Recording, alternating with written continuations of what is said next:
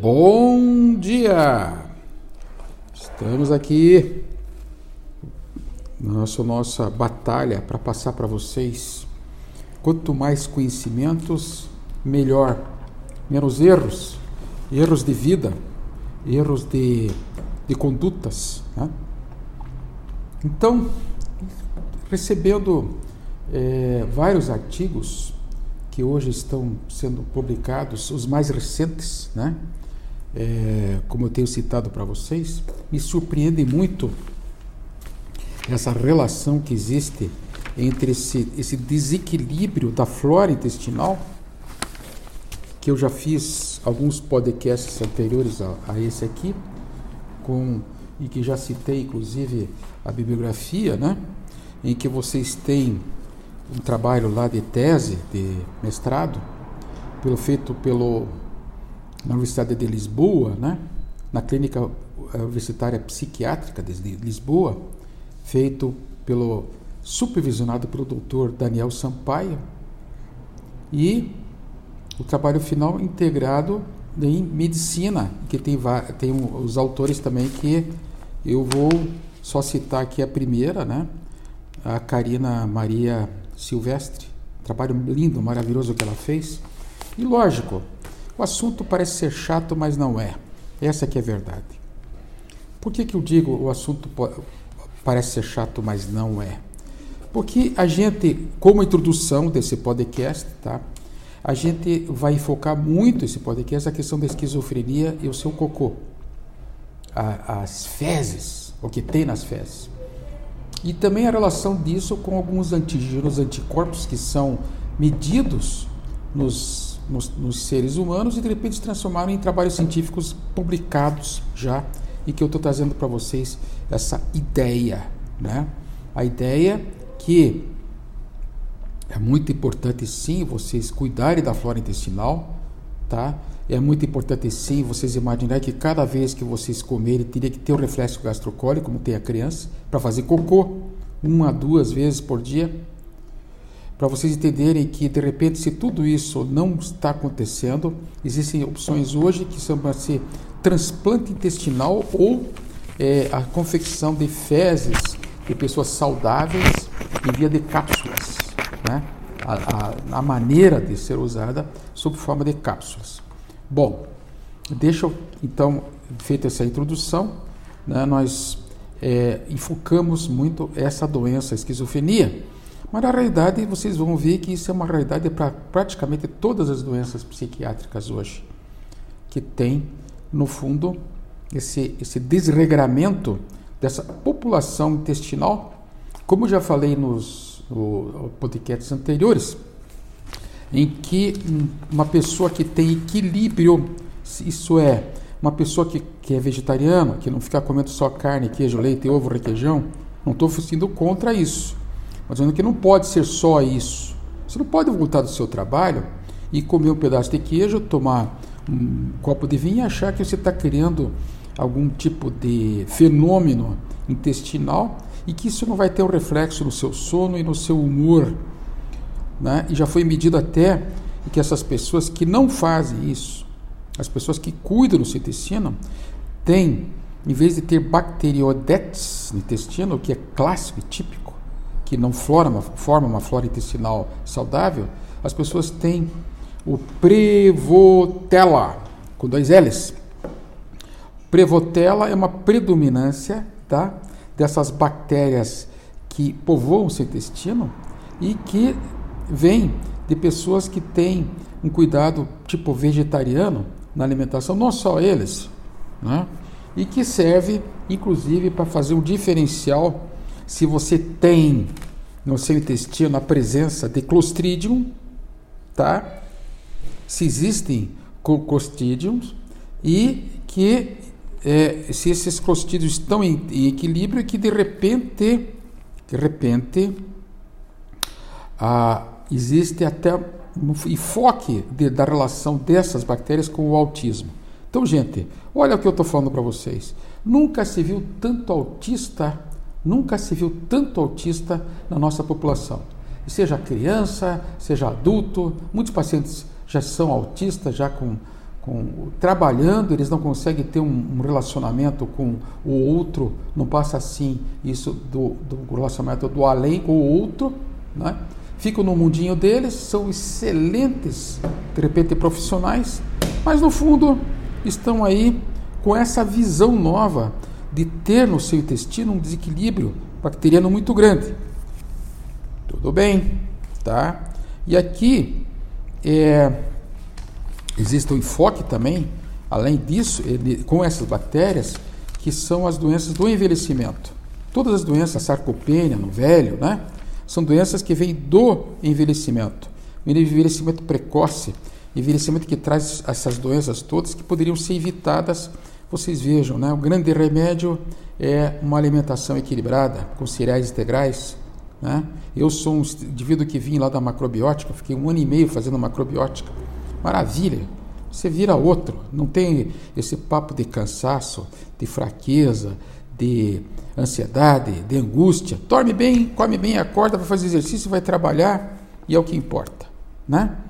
Então, o que, que vocês têm na microbiota intestinal que importa muito nesse enfoque que nós estamos trazendo para vocês de, dessas doenças como a esquizofrenia? Vocês têm uma microbiota desses fungos, tá?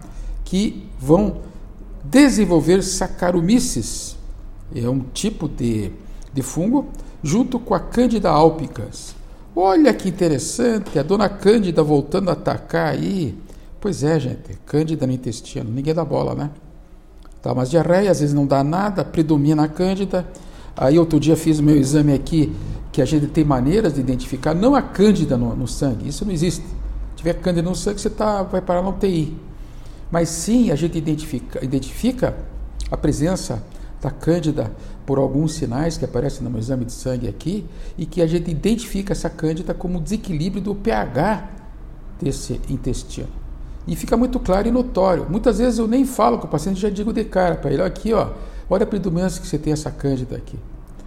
E aí ele, é mesmo, eu tenho mesmo, tenho corrimento vaginal, eu tenho as diarreias de vez em quando, e já me disseram que é por causa de fungo, papapá. Aí começa aquele papo todo de consultório, né? Mas o importante de passar para vocês nesse pequeno tempo que a gente tem aqui, que, é, que as espécies diferentes de fungos na disbiose intestinal vêm através da Cândida albicans também e que gera a doença de Crohn também. Poxa, olha só, quem que nunca ouviu falar da doença de Crohn? A doença de Crohn, gente, é uma doença terrível. A paciente dá, vamos dizer assim, um, um termo bem popular, dá uns nó no intestino. Os intestinos eles entram em, em, em, fatias de processo de necrose e muitas vezes acabam numa cirurgia de emergência. Eu peguei pacientes aqui com pelo menos umas marcas de umas, umas 10 cirurgias que eles submeteram para poder continuar vivos. Senão aquilo lá entra em isquemia e o paciente vai acabar caindo numa UTI e acaba morrendo. Então, você imaginou que conforto escutar que de repente isso pode ser originado de uma desbiose intestinal? Quem não sabe o que é desbiose intestinal vai procurar no Google, pode, é simples. Mas eu já falei várias vezes aqui que eu estou insistindo muito nesse tema. Então, enfocando agora a questão da esquizofrenia, tá? Hoje é colocado assim que ela tem fatores genéticos e fatores não genéticos. E aqui a gente entra com essa visão, a gente não, os autores, né? Tá? Os fatores não genéticos da esquizofrenia, né? Então, os esquizofrênicos, eles têm uma alteração da função gastrointestinal muito clara e, e, já confirmada, certo? Como processo de inflamatório crônico, levando ao processo inflamatório crônico com as citocinas inflamatórias, que eu já falei para vocês, com a questão da, dos TNF, com a questão dos IL6, dos IL10, que são fatores que demonstram que existe um processo inflamatório muito grande nesse intestino. Então, o esquizofrênico, e citando especificamente essa doença nessa nossa conversa hoje, eles têm isso aí alterado, confirmadamente, tá? Como fator não genético de desencadeamento do processo. E também as doenças da síndrome metabólica. Para quem não sabe o que, que é, diabetes, hipertensão, obesidade e aí vai adiante que hoje acho que dá uns 80% das doenças. Muito bem. Tá, doutor, mas não tem nenhum criminoso no meio dessa história aí? O senhor gosta de ficar denunciando, né? Bactéria tal, é por clostridio é por causa disso. Ah, isso aqui, salmonella xiguela, Escherichia coli por causa disso, isso aqui. Então tá bom. Aqui temos Toxoplasma gondii. Quem diria, hein? Esse é o vilão, tá? O nosso paciente é, é esquizofrênico, ele tem é, anticorpos muito claros aumentados nos trabalhos científicos que foram feitos. Os esquizofrênicos têm vários anticorpos, vários anticorpos, tá? Alterados ou aumentados. Um deles é o anticorpo antitoxoplasmose. Olha que interessante. E também tem a doença, é, em outras doenças que eles têm, é, não é doença, outros anticorpos que eles têm, são os anticorpos abdominais, que a gente chama, que é anticorpo anticaseína, tá? Quem que não sabe, que é a questão do leite, tá? Anticorpos antissaccharomyces, que também está aumentado, que eu já citei como um dos, um dos fungos muito importantes, que, junto com a Candida albicans, atacam o Saccharomyces ataca como fungo a microbiota intestinal. E isso está aumentado, esses exames, nos esquizofrênicos. A doença celíaca, numa relação com o glúten. Tá? Então, anticorpos anti-domísio, anticorpos anti-gliadina, que é uma coisa que a gente pede aqui no consultório, né? também está, está é, alterado nos esquizofrênicos. A flora intestinal aumentada. Né? Enfim, Todos esses anticorpos, antígenos e tal, estão envolvidos na doença especificamente que eu estou falando para vocês hoje da esquizofrenia. Então vocês vejam que a coisa não fica muito além do que vocês possam imaginar. O duro é vocês é, não ter esse tipo de informação e vocês que têm filhos esquizofrênicos ou com esse diagnóstico de esquizofrenia não tomarem atitude nenhuma em relação a essa predominância, em relação a essas doenças né, que estão vindo aí de, dessa visão bacteriana, fúngica. Eu só vou dar uma recapitulada para vocês saberem, né? Então nós falamos dos fungos, falamos da esquizofrenia.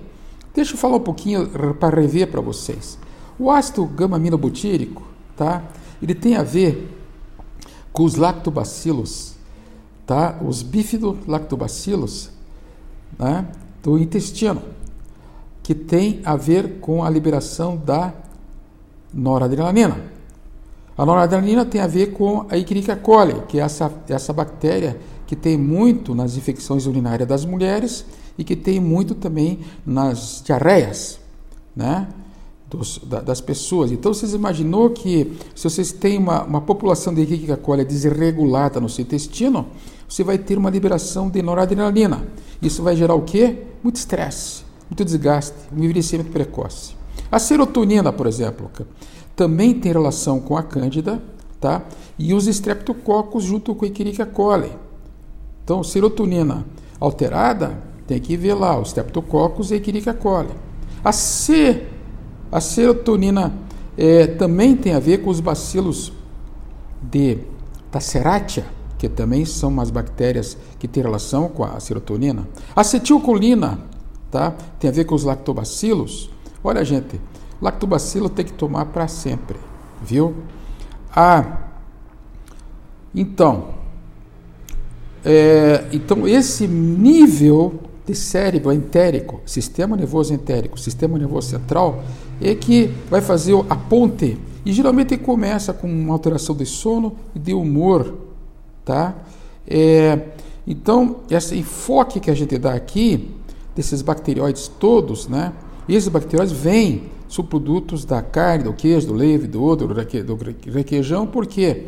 Porque eles têm xenobióticos, é, eles têm, têm produtos químicos tóxicos, além de que propiciam a proliferação dessas bactérias.